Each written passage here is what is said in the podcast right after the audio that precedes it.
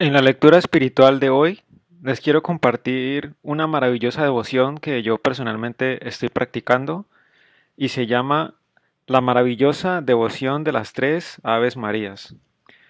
Como su nombre lo indica, es una devoción bastante sencilla y breve y muy fácil de practicar, ideal de pronto para niños y personas que tal vez no están habituadas a rezar el rosario y entonces vamos a ver más en profundidad de qué trata esta maravillosa devoción. Bienvenidos. La práctica de esta devoción no puede ser ni más fácil ni más breve. Fácil es porque se concreta a rezar todos los días tres Aves Marías, agradeciendo a la Santísima Trinidad los dones de poder, sabiduría y amor que otorgó a la Virgen Inmaculada e instando a María a que de ellos use en auxilio nuestro y tan breve es que ese rezo se hace en menos de un minuto. Y si el día tiene 1440 minutos, ¿será mucho dedicar menos de un minuto a asegurar tu vida espiritual?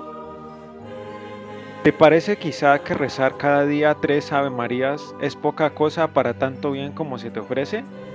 Pues no te extrañes porque San Andrés Cretense decía que María es tan generosa y magnífica que acostumbra a recompensar con grandes favores los más pequeños servicios. Por esto, San Leonardo de Puerto Mauricio exclamaba, Oh, qué santa práctica de piedad, este es un medio muy eficaz de asegurar vuestra salvación. Nos dirás tal vez, ¿y por qué esas tres Ave Marías y no dos o cuatro o más? Tiene eso su explicación.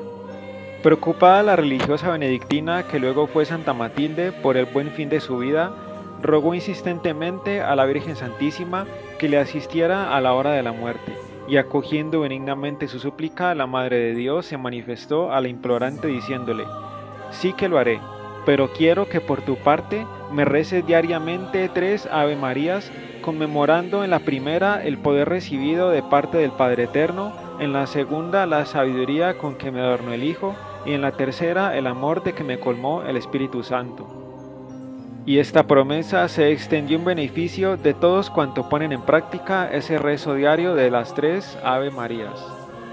Según el bienaventurado Diego de Cádiz, capuchino que vivió en el siglo XVIII y fue llamado el apóstol de la Santísima Trinidad, la Madre de Dios reveló que una de las más agradables devociones que se le pueden ofrecer es la de ayudarle a dar gracias a la augusta Trinidad por el poder que recibió del Padre Eterno por la sabiduría con que le enriqueció su Hijo y por la caridad de que la llenó el Espíritu Santo.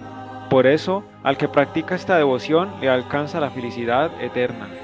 ¿Sabéis cuánto puede delante de Dios la Santísima Virgen María? ¿Cuánto puede el mismo Dios, según dijo San Leonardo de Porto Mauricio? Dios es omnipotente por naturaleza. María es omnipotente por gracia y dependiendo de su divino Hijo. De ahí que con acierto se haya escrito, todo el poder de Dios, oh María, te ha sido concedido, pero con otro nombre, intercesión. Tu súplica, Señora, es hermana de la divina omnipotencia, porque si una súplica de un corazón humilde y sencillo rinde el corazón de Dios, ¿cuál no será la favorable acogida que en el corazón de Cristo tenga siempre el ruego que fluya del corazón inmaculado de María, su Madre?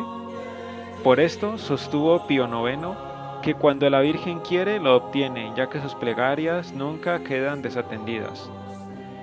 Por tanto, como decía San Bernardo, por pecador que seas, aunque te hayas sepultado en el odasal de tus culpas, aunque hayas envejecido en el pecado, aunque tus crímenes sean horrendos e innumerables tus iniquidades, acude a María, ponte bajo su amparo, encomiéndale tu defensa, porque ella fue constituida abogada a la que todos pudiésemos acercarnos porque es nuestra madre y que puede obtenerlo todo de Cristo porque es su madre.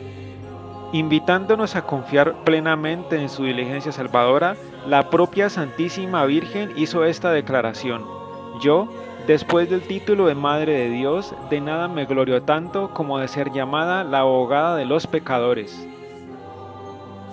Larga lista sería la que hubiese de contener todos los santos que practicaron la devoción de las tres Aves Marías y con admirable celo la difundieron por medio de su predicación y de sus escritos. Anotaremos solo algunos muy destacados, como son después de Santa Matilde y Santa Gertrudis, San Leonardo de Puerto Mauricio, San Alfonso María de Ligorio, San Juan Bautista de Rossi, San Antonio María Claret, Santa Gemma Galgani, San Juan María